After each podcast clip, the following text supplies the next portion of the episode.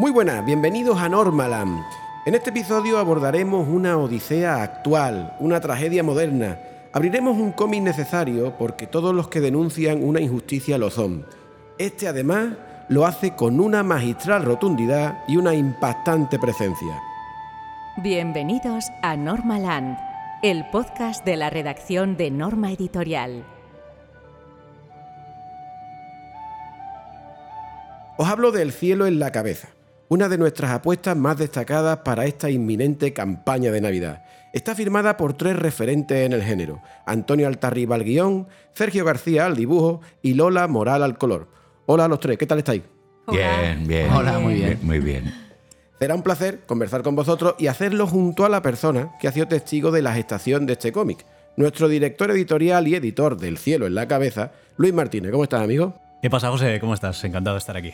Pues como viene siendo habitual, Luis, antes de sumergirnos con Antonio, con Sergio y con Lola en las páginas de su obra, yo te agradecería que como editor de la misma nos la presentaras. ¿Qué nos puedes contar del cielo en la cabeza? Eh, bueno, encantadísimo estar aquí y sobre todo para presentar uno de los cómics que creo que va a ser uno de los eh, cómics no ya del otoño, sino yo creo que una de las eh, novelas gráficas barra cómic barra historieta, llamémoslo como cada uno quiera, del, año.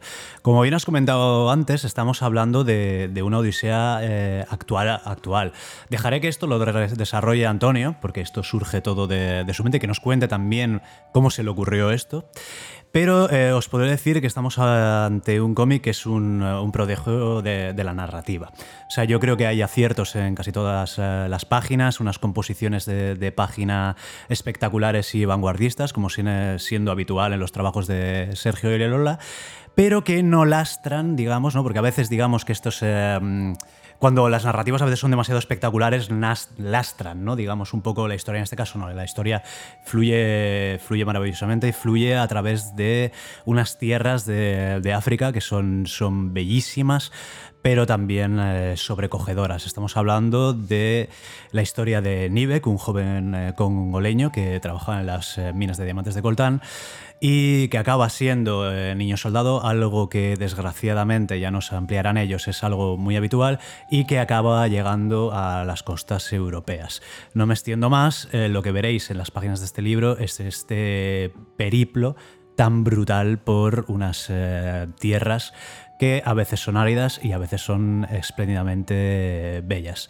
Así que nada más, solo quiero que los que nos estén escuchando, por favor, acercaros a la librería, abrir las páginas, os dará un síndrome de Stendhal brutal, ya veréis, un Stendhalazo que no veas. Y bueno, también comentaros que eh, también sacaremos una edición en, catalán, así que yo creo que no hay excusa, por favor, eh, corred a las librerías, pero ya.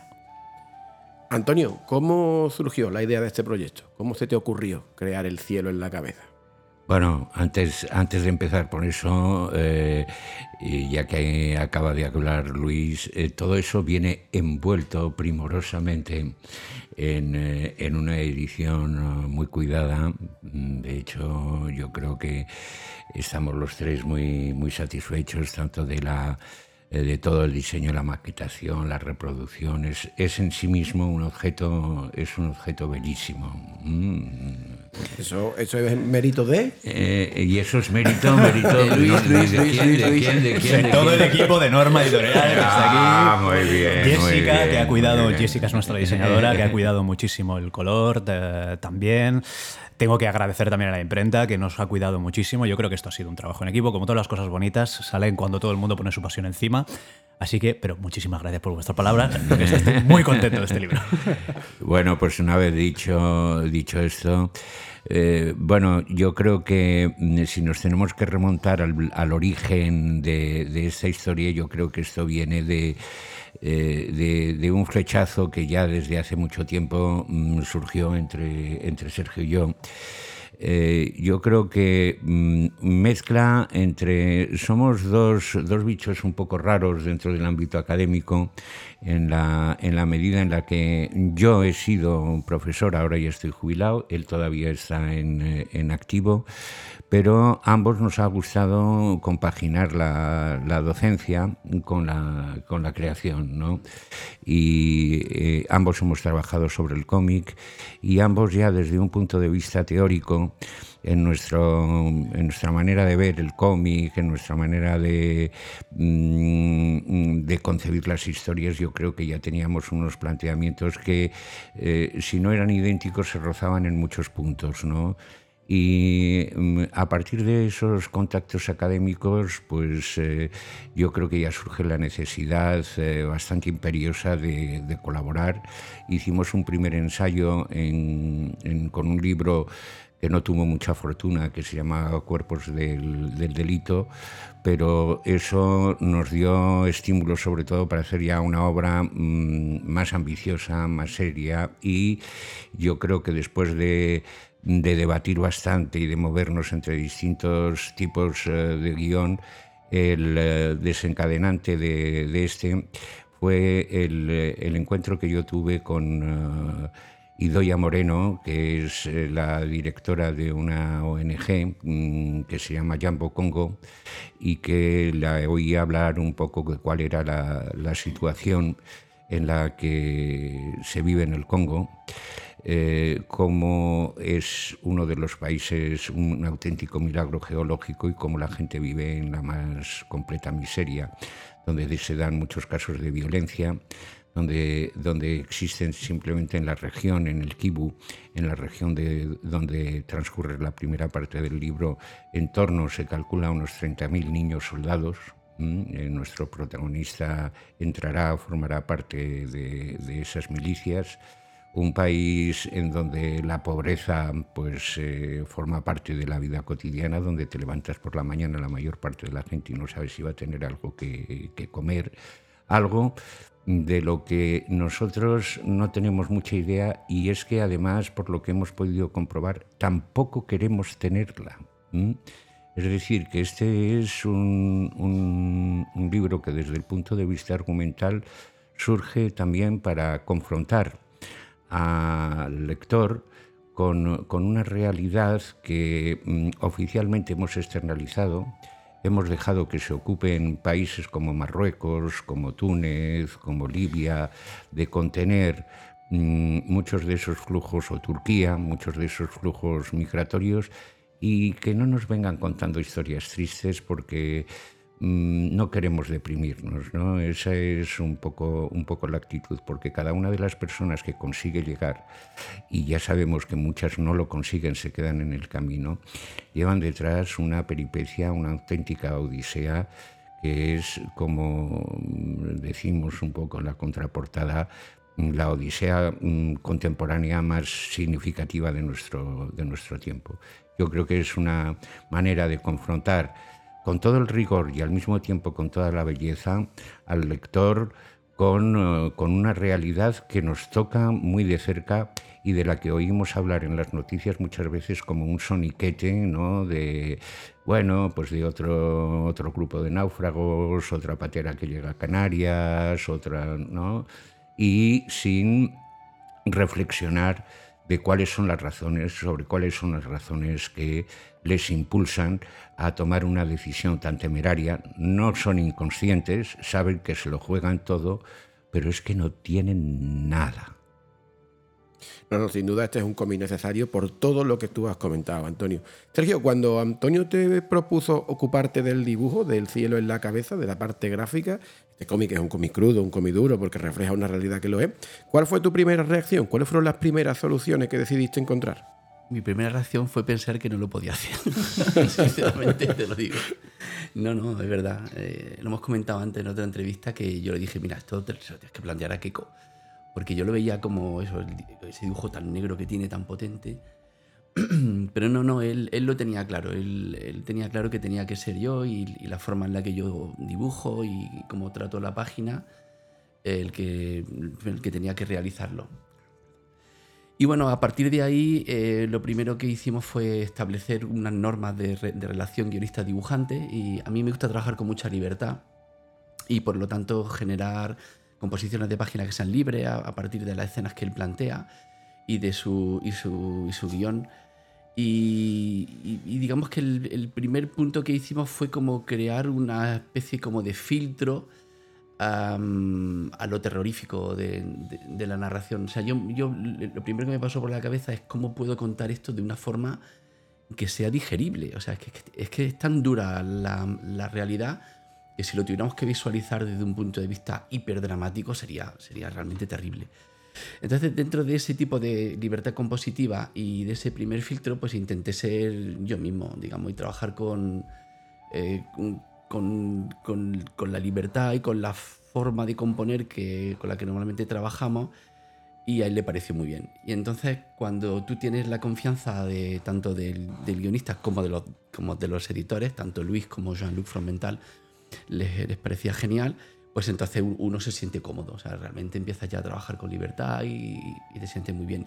Y para mí era muy satisfactorio ver el feedback continuo que, tenía por parte de todos vosotros, ¿no? tanto de la editorial como de Antonio. Y a partir de ahí, pues nada, ya he trabajado pues, con mucha humildad, pero también con mucho sufrimiento, tengo que decirlo. O sea, me costó muchísimo. Yo creo que es el libro que sinceramente más me ha costado dibujar. No solo por lo complejo de la historia, sino por lo, por lo duro y por cruel y triste que es.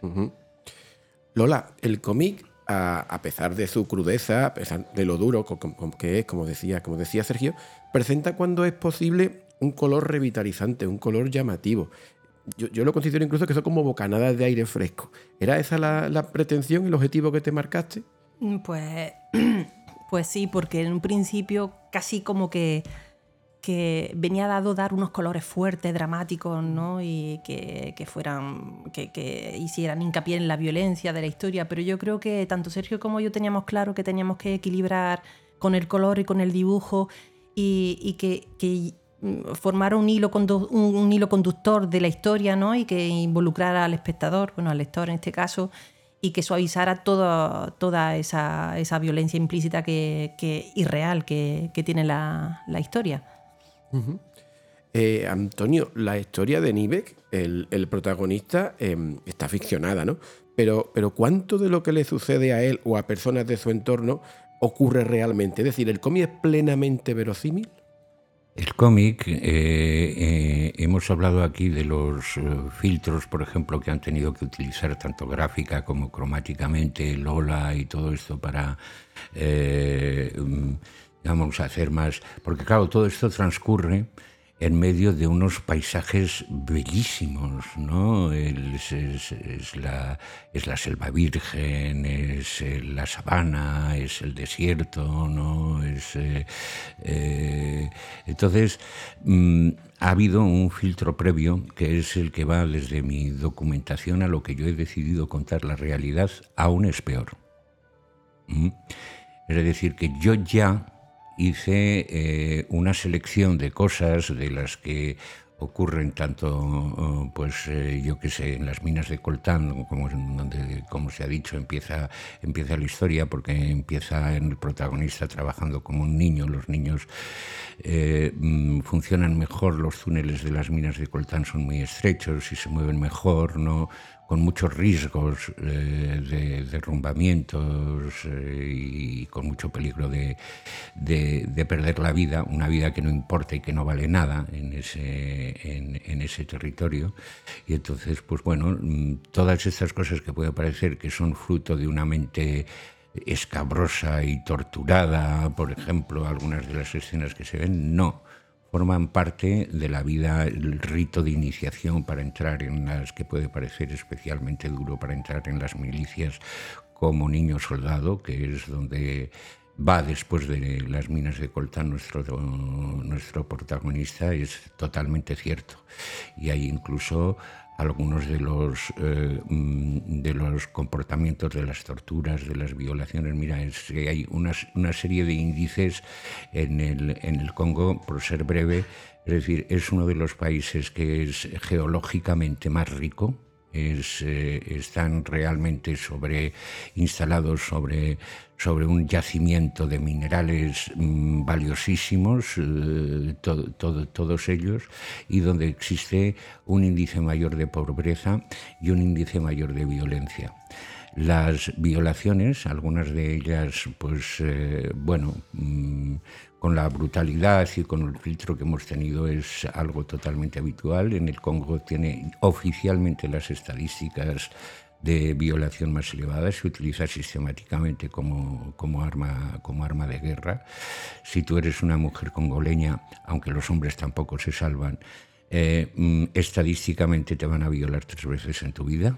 Mm, eh, y, bueno, las crónicas que vas leyendo, las experiencias, por ejemplo, que existen algunas que se han escrito, tanto de, testigos, de gente de que trabaja como voluntarios en la ONG, como protagonistas de, ese, de un viaje muy similar al, de Nivek, cuentan historias que son realmente tan tremendas, tan tremendas, Dice, yo creo que esto ni siquiera se lo van a creer. Es decir, que ya hay un...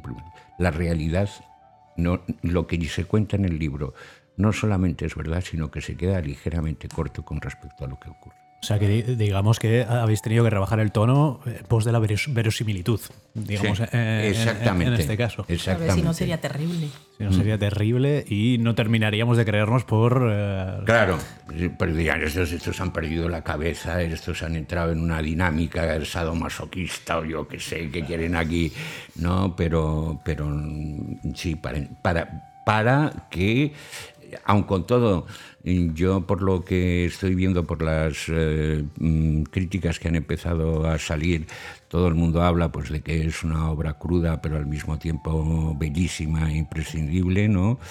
Pues eh, es que mm, habríamos saltado, yo creo ya de, crudo, como tú dices, a, bueno, es que ya os pasáis, pero, pero no nos habríamos pasado, seguiríamos estando dentro de lo que es la vida allí es realmente, sigue siendo, eh, como decía Joseph Conrad, la República Democrática del Congo es el corazón de las tinieblas.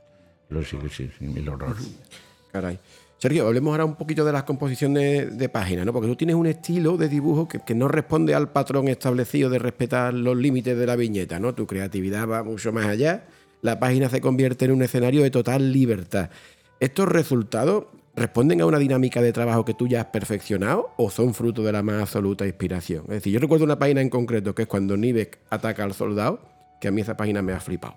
La página es que no sabes por dónde cogerla y es una, auténtica obra de arte. ¿A eso cómo se llega? Hombre, pues se llega ya teniendo una edad. sí, es decir, no creo en la, improvisación. Y todo es fruto de un aprendizaje de muchos años. Eh, yo empecé a dibujar cómic, pues, yo qué sé, en el año, qué sé, estaba en el instituto y ya, ya publiqué mi, mi primer cómic profesional. Y a partir de ahí, pues he trabajado con muchas editoriales francesas y luego en Estados Unidos. y luego sobre todo en el campo de la, del, dibujo para prensa, en el que hay muchísima libertad compositiva y creativa. Pero todo esto es fruto de la investigación que yo vengo haciendo en la universidad. Tanto tú como yo venimos del, ámbito universitario y tenemos que investigar mucho sobre tipos de composiciones y en mi caso me he especializado mucho en narración multilineal, en en contenedores de historia y también eh, en, cómo narrar, eh, pues eso, usando otro tipo de criterios, sobre todo el, uso de la metáfora visual, que es al que tú te refieres. Entonces, de vez en cuando, em, a pesar de que siempre he intentado que cada página fuera ligeramente distinta, no usar un patrón, no usar una retícula clásica como el cómic franco-belga normal, ¿no? una estructura de ladrillo, sino que cada página distinta, eh, hemos pretendido crear ritmos narrativos también con el dibujo y con la composición de página y crear esas páginas metafóricas que son como muy potentes, en el que, por ejemplo, resolvemos un tiroteo eh, dentro, de una, dentro de una casa que originalmente el guion era pues cambia de plano, sube a no sé dónde, dispara de no sé qué. Pues en este caso vemos a Nive con el, con el AK-47 disparando y vemos los efectos de su disparo. ¿no? Entonces es una forma distinta de abordar eh, compositivamente y, y, desde el punto de vista gráfico una narración, mm, pues eso, que es un poco más tradicional, digamos, ¿no? Es como más lineal. Y bueno, ese tipo de recursos me gusta mucho usarlos. También me gusta mucho trabajar con referencias visuales que igual la gente no conoce, pero que sí están en su subconsciente. Por ejemplo, la, la escena en el que el, oficial le dispara en la cabeza a un soldado cuando, cuando asaltan la casa está directamente inspirada en la famosa fotografía del oficial eh, subvietnamita que está matando a un prisionero norvietnamita. ¿no? Entonces, ese tipo de cosas la gente eh, de un primer golpista no lo reconoce, pero forman parte ¿no? del, del, colectivo visual del, lector y jugamos con ventaja. Y nada, este tipo de recursos, pues eso, no viene fruto de la improvisación, sino que es ya de que somos perros viejos, ya, y muchos años de trabajo. Tengo que decir que se nota mucho, como comentaba antes, digo, porque hay muchos, eh, hay muchos autores que también quieren jugar un poco con, con estas composiciones imposibles, tal, incluso lo veo mucho en, en, estudiantes, ¿no? Digamos que juegan y hacen eh, unos cómics con escorzos imposibles, planos picados, tal, pero solo un poco porque sí, ¿sabes? En este caso, en este cómic se nota que está perfectamente pensado, digo, porque, como he dicho antes, no lastra narrativa, te va llevando tranquilamente, el ojo no se pierde, va siguiendo tranquila, y aunque no sea una retícula, lo que dice él, pues yo qué sé, digamos, cinco calles por tres, ¿no? Digamos, algo así, eh, se, lee perfectamente, y eso es una de las claves, ¿no? Cuando lees un cómic, ya puede ser espectacular el dibujo, ya puede ser buenísimo el guion, pero es que todo tiene que ir de principio hasta el final sin eh, que te pares en ningún momento ni te pierdas. En este caso también creo que el color apoya muchísimo eso, porque el color también es un elemento narrativo importantísimo, como ha dicho antes eh, Lola, podía haber seguido por otro tipo de colores, has comentado tu José, estridentes, no, en este caso yo creo que hay una, se ha creado una sinergia perfecta, ¿no? Digamos, supongo que es porque lleváis mucho tiempo trabajando juntos, entonces ya me imagino que ya cada uno sabe lo que necesita el otro, y en este caso yo creo que ha sido un acierto total en ambos, ¿eh? así que enhorabuena, ¿eh? ya sé que es por la experiencia también, pero oye, eso no quita que el trabajo sea espectacular. Eh, tengo que decir que hace unos días cuando estuve con Chris en las conversaciones que hicimos, eh, me dijo en dos ocasiones que el color de Lola era alucinante. Y que Chris Ware diga eso, que es uno de los mejores coloristas del mundo, no solo dibujante, sino también colorista, a mí me hizo especial Hombre, si lo dice Chris Ware, Lola. Por algo será. Claro, pues sigamos hablando, sigamos hablando del color, Lola, que este es un cómic además que tiene numerosos escenarios y muy distintos. El cómic pasa, por ejemplo, por, por, la selva, por la sabana, por el desierto, también hay ciertos escenarios urbanos, ¿no? Claro, esto a ti a la hora de aportar el color, imagino que te obliga a exprimir al máximo la paleta, ¿no? Eh, sí. Eh, bueno, yo antes, antes de nada quería daros las gracias porque el color ha quedado fenomenal. Porque de las tres patas del taburete, el color siempre eh, queda el que más puede cambiar más, ¿no? Porque el, el guion es el que es, la historia está sólida, está así de segmentada, el dibujo también, pero como yo llego al final, después de una fase de casi de observación, ¿no? Y, cuando yo llego ya, eh, el pensamiento sobre la obra ya está, eh, también es sólido, eh, hago mi trabajo, pero luego al final llega la parte de reproducción del color que no siempre es la correcta, ¿no? pero aquí lo veis mimado, está fenomenal y la verdad que estoy súper, súper contenta. Y, en cuanto al color, eh, de forma general en el libro, pues sí es verdad que, tiene muchas fases, ¿no? tantas fases como los capítulos que tiene, que tiene el libro, y he intentado adecuarme sin perder nunca eh, esa linealidad, esa historia. Eh, a cada, en cada escenario, ¿no? a la parte de, la parte mágica, a la parte del amor, a la parte, bueno, he intentado que suavizar los colores en la selva para que se vea que no, que no entra ni un rayito ¿no? de, de, sol, ¿no? de lo tupido que es el ambiente y cómo el mar es ese mar embravecido ¿no? Eh, que, lo abraza y los lleva casi a, bueno, que, casi no pueden llegar a, tierra, pues en fin, he intentado que, fuera un hilo conductor, ¿no? que, llevara a hasta Europa de una forma como un río de color y sin Mira, eh, me gustaría destacar, por ejemplo, eh, en cuanto a la violencia, como hablábamos antes, que no, la sangre, por ejemplo, no, se ve. Eh, creo que hay una gotita por ahí dispersa, pero intentamos que esa... Si no, tendría que ser rojo. hay tanta violencia que, el rojo destacaría. Y, para Sergio y para mí era muy importante que no hubiera ese color, que no existiera ese color rojo y que fuera que fuera negro, ¿no? que la tinta negra eh, diluyera esa violencia y, y formara parte también de la narración. No, la verdad que el resultado es genial, es genial. Y otra de las cosas que nos ha llamado muchísimo la atención, porque hemos tenido ocasión desde que conocemos el cómic de comentarlo, es que está repleto de sonido o de, o de una acertada inclusión de estos, ¿no? ¿Cuál era la pretensión con esta constante aparición de sonidos en el cómic? Bueno, el, el cómic eh, empieza con un sonido y termina con el mismo sonido. Eh, si os habéis fijado, es, eh, empieza con una onomatopeya que, que, nos va abriendo hacia, hacia la visión, es decir, empezamos en negro y luego vamos a descubrir que es un pico eh, abriéndose paso para salvar al protagonista de un enterramiento en el que ha caído dentro de la, de la mina. Y, bueno, es que claro, el, la banda sonora, por decirlo así, de la Mm, mm, una de las cosas, por ejemplo, que nos, en la que me insistían mucho toda la gente de, la, de Jambo Congo, es decir, que en el Congo siempre están sonando los tambores, por ejemplo. Hay muchos tambores, hay mucha... Porque tengo que decir, en descargo de las pulsiones sadomasoquistas del guionista, que es un libro en el que es verdad que hay cosas muy duras, pero también hay eh, historias de, amistad, mm, hay historias de amor, hay historias de magia, eh, hay historias de danza, hay momentos de alegría, hay historias de ecología de la de verdad, de la que practican los, los, nativos que todavía siguen apegados a su territorio selvático de, de, nacimiento. ¿no?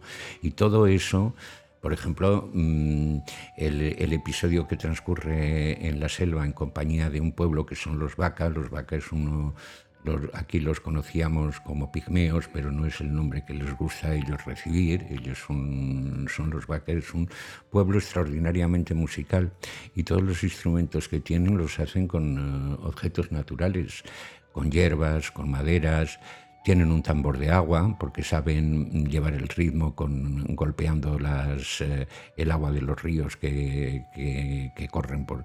Entonces, mm, esa banda sonora yo creo que es también muy importante. Luego están los animales, eh, que eh, una, una selva, si, si alguien ha estado allí, es un, un conjunto de sonidos ¿no? en donde se están manifestando y están dialogando la cantidad de seres vivos que, que la habitan. ¿no? Entonces, eso me parecía muy importante de la misma manera que los paisajes que, que van cambiando, es decir, de hecho, cada capítulo viene determinado por uno de los espacios en los que transcurre. El primero transcurre en el Congo, el segundo es la selva, luego viene la sabana, luego viene el desierto, luego viene Libia, luego viene el Mediterráneo. Es decir, la dimensión geográfica, los espacios geográficos van delimitando también la evolución narrativa de la historia. Eh, Sergio, este cómic no presenta márgenes. ¿Fue decisión tuya llevar el dibujo hasta los extremos del papel? Pues hubo ahí un debate al principio porque no, estaba claro cómo se iba a hacer. De hecho, yo quería incluso un fondo negro, pero es verdad que luego en la edición final quedaba, eh, creo que fue Jean-Luc Fromental en De Noel que decía que parecía como una esquela mortuoria, que en realidad lo es. Pero bueno, hubiera sido una, una, bonita metáfora final. Pero sí tenía claro que quería mm, que las calles fueran negras, ¿sí? porque a la hora de componer era, era muy importante porque como que añadía dramatismo a la narración. Yo dibujé todo sobre un fondo naranja, ¿sabes? Para que no tuviera mucho contraste también, porque a nivel visual, como dibujo con el iPad, acabas con mucha fatiga visual y, me, suelo poner un fondo que, no es blanco natural de, la hoja, porque son muchas horas delante de la pantalla. Pero en este caso esté por un naranja, porque era como el, para mí era el tono visual de toda la historia en general. Eh, hay naranja en el desierto, en las minas de coltán son muy naranjas también, el naranja es complementario del verde, que en fin, eh, como que me sentía cómodo. Y, siempre lo vi así, como, como una imagen que se iba desbordando. Y luego hablé con Antonio porque él quería que los márgenes tuvieran, tuvieran una especie de textura que diferenciara cada uno de los capítulos. Y ahí bueno, le dimos un montón de vueltas, desde que de tener una especie de margen de color en cada uno de ellos y que en el lomo se pudiera reconocer, pero era extraño, ¿no? Porque luego había capítulos que eran muy cortitos y no, y no daba pie que eso sucediera. Entonces lo que, lo que tomas como decisión final a nivel gráfico, o la que, la que tomé yo, porque al final es una decisión que toma el dibujante, fue dibujar una mancheta negra a todo alrededor y continuar las líneas de dibujo fuera del área de la propia viñeta y prolongarla hacia el fondo perdido ¿no? de, la, de la página. Y creo que era una solución que funcionó muy bien, sobre todo en la parte inicial de, de la selva, y de, la, y de las propias minas. Eh, era un recurso que funcionaba muy bien. Y luego ya en el Mediterráneo es que se expandía directamente porque te lo pedía, porque el propio mar y la profundidad del mar te lo pedía. Así que poco a poco se fue desarrollando. Es verdad que hay mucho de preparación, pero también hay una gran parte de intuición, ya que preguntaba antes, la intuición. Y eso va ocurriendo a medida que cada escena se va desarrollando. ¿no? Yo suelo trabajar así. Leo la escena de Antonio, cierro el guion, ya intento nominarlo más salvo que te va a consultar algún detalle, y, me la, intento visualizar esa escena. Y luego poco y ya empiezo a, dibujarla como, eh, como en bruto, ¿no? El otro día justamente decía Ware que él improvisaba todo y todo el mundo decía, ¿cómo va a ser posible que improvise Ware si está todo medido? Pues ahí hay sí mucho de improvisación, pero sobre, sobre una parte de conocimiento.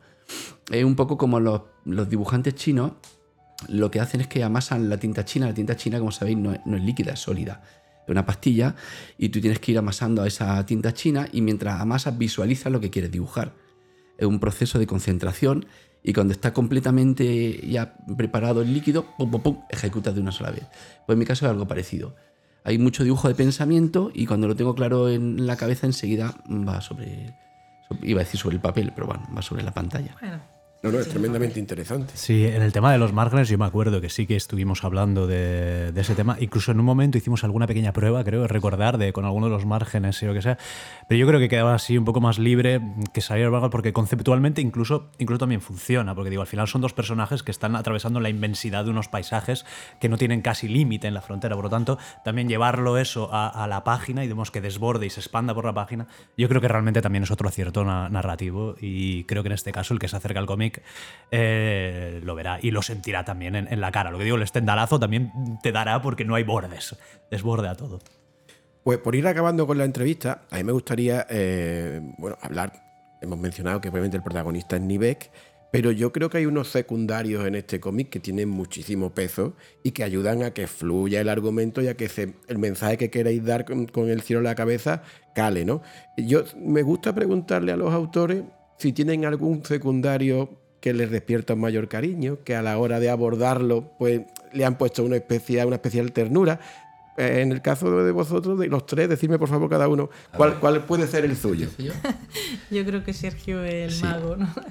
El- Yo el mago, claro. Sí, sí, el, el- el brujo. El Eh, además me lo pasé pipa dibujándolo porque desde un primer momento, en cuanto leí el copión, ya, ya lo tuve claro. Acababa de ver un documental muy bonito que hay sobre Bob Dylan, sobre unos conciertos que dio en el año 70. No me acuerdo cómo se llama. el- el- una gira que hizo que iba con un sombrero y que tenía como, como pluma y, y- y flores puestas en el sombrero, ¿no? Todo muy hippie del año 70. Y entonces me lo imaginé así desde el principio. Y luego hay una imagen que a mí siempre me ha parecido muy mágica de, de los cigarros del faraón de Tintín. Y es el, el sabio este despistado que va con una chistera con, y con una. Y luego, y luego, sin embargo, lleva calzoncillos, ¿no? Y, y con el. Y entonces me pareció muy bonito ponerle una falda escocesa. O sea, es que hay un personaje que nace de un montón de, de, de recuerdos muy personales, ¿no? Entonces, visualmente eh, le puse una falda por, por la película esta que hay de... mm, Ay, qué malo soy para el nombre. El, el del rey, no, el del rey de... El rey de... ¿El último rey de Escocia? el No. último rey de Escocia, eh, efectivamente, eso es. Y, y- y fui mezclando el personaje de los cigarros del faraón con el sombrero de Bob Dylan y ¡pum! salió el, el mago y, y me encantaba dibujarlo. La verdad que me lo pasé pipa dibujándolo. Bueno, para mí, eh, Joseph. sin, sin dudarlo, porque creo que el contrapunto a- al protagonista, creo que, que el positivismo por excelencia, el chico que en otras circunstancias hubiera sido muy feliz, hubiera hecho feliz a todo el mundo, y creo que para mí es el mejor personaje, mi punto de vista. Claro, claro. Antonio, en tu caso. Bueno, pues en mi caso yo me quedo con Aisa, que es la que va a protagonizar la, la historia de amor. Y porque aunque su historia queda un poco en off, porque seguimos siempre el punto de vista del protagonismo, em, nos da una idea que es, eh, yo creo, importante a tener en cuenta de que si ese camino, ese, ese trayecto es duro, muy duro para los hombres, para las mujeres lo es todavía más. Esas mujeres que llegan aquí destrozadas, embarazadas, eh, con, con bebés recién nacidos, etcétera, muchas veces son productos de, de violaciones o de secuestros para prostituirlas, etcétera, es decir, la trayectoria de las mujeres. Y yo creo que eh, la relación amorosa que es, es breve, muy intensa, y a mí me parece que es, eh, no sé, tan, tan bonita en medio de tanto horror, ¿no? Pues para poner el broche final a, a este episodio que hemos eh, realizado en exclusiva para el Cielo en la Cabeza, eh, nuestro compañero Uriol Figuera ha preparado una despedida oportuna y apropiada. Uri, cuando tú quieras, compañero. Me he vuelto a poner. Bueno, hola, que no había saludado. Eh, me he vuelto a poner el traje de periodista, ese que tengo ahí guardado, de vez en cuando lo saco. Y, y bueno, eh, voy a hablar de un tema que mm, creo que, básicamente, creo que es crucial en el cómic y que aparece sobre todo al principio, que es el tema de los niños soldados, porque al final condiciona prácticamente todo el porvenir de, de Nivek, ¿no? Al final, el cómo es él se explica mucho por cómo ha sido criado. Y creo que es un tema que, como decía Antonio, por desgracia, aquí no nos acordamos casi nunca. Parece que los noticiarios solo lo sacan cuando están cortos de noticias y dicen, hostia, que en África que todavía hay niños soldados. Bueno, en África y en todo el mundo. Porque, según datos de UNICEF de 2023, eh, a día de hoy siguen habiendo unos 300.000 eh, niños soldados. Niños y niñas, que es una cosa que a mí me ha sorprendido porque no me lo esperaba, y es que el 40% son niñas. Que si os podéis imaginar que la realidad de un niño es jodida, pues la de una niña no es que no imaginar por precisamente todo lo que mencionaba Antonio, ¿no? Y se calcula que de estos 300.000, unos 120.000 están en, están en África, en países como precisamente la República Democrática del Congo, Uganda, Sierra Leona, etcétera, porque son muchísimos. Y los motivos son muy variados, desde la inestabilidad eh, política, la falta de acceso a la, comunicación, bueno, también a la educación, todo el tema de los señores de la guerra, porque al final son reclutas de muy bajo presupuesto, literalmente los secuestran, o sea, no les cuesta duro. Y, y bueno, todo esto hay varias varios eh, organizaciones que intentan eh, trabajar en este tema, como puede ser obviamente Amnistía Internacional, como puede ser la propia eh, UNICEF, pero ¿qué pasa? Que hay mucho trabajo por hacer. O sea, siguen trabajando, sí que es verdad que la problemática cada vez eh, va a menos, pero obviamente el, el, los datos son, son, son, flagrantes. Y una de las cosas que, que me llama la atención, que un poco eh, creo que en el cómic se refleja mucho, que por cierto, os felicito porque creo que es un cómic que es muy crudo, pero no es nada morboso. Que creo que esto es súper complicado de hacer. O sea, realmente creo que el, el, mayor mérito, o el mayor mérito que lo encuentro yo por mi parte es esta, que es tocar un tema tan tan jodido y que, y que realmente no digas, hostia, han ido a buscar el, el, el fácil, el, lagrimón fácil. Y, o sea, que enhorabuena por eso. Y bueno, lo que habla mucho Amnistía Internacional y UNICEF es del, del tema de reintegrar a los niños que logran sacar de todo, niños y niñas que logran sacar de, de, este entorno, ¿no? Que creo que aquí precisamente se ve que es como nivel de golpe se topa con el amor y luego llega una sociedad que es totalmente distinta y dices, vale, ¿y ahora qué hago? O sea, le ponen, por ejemplo, de, de cuando se encuentra ya en, en, una sociedad que es totalmente fuera y el pobre no acaba de encajar. Bueno, y las cosas acaban como acaban. Yo no voy a hacer spoiler porque el cómic vale mucho la pena, o sea, que id a por él.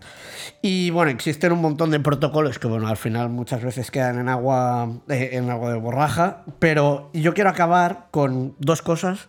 La primera es que si os ha gustado la temática, hay otros cómics que también precisamente de la casa, como pueden ser Guantánamo Kid, que, bueno, no es bien bien esto, pero habla de un chico que deja Arabia Saudí a los 14 años y fue el, uno de los eh, presos más jóvenes de, de, Guantánamo, o sea que os lo recomiendo. Y luego está Aya de Yopugón, que también, seguramente lo he pronunciado fatal, pero bueno, la idea es que hace un, también un retrato de, de, de África eh, fuera de clichés. Y a título personal os recomiendo una peli que si no la habéis visto, se llama Beast of No Nation, que está en Netflix y si no recuerdo mal, el protagonista es Idris Elba y habla precisamente de la, de la problemática de los niños soldados, que es eh, muy cruda. Y ya para acabar, voy a acabar con una cita, como el anterior programa, que es de, la dijo Kofi Annan en un especial de las Naciones Unidas a favor de la infancia en mayo de 2022.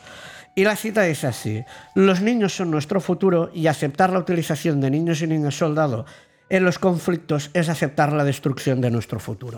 Y ahí lo dejo yo.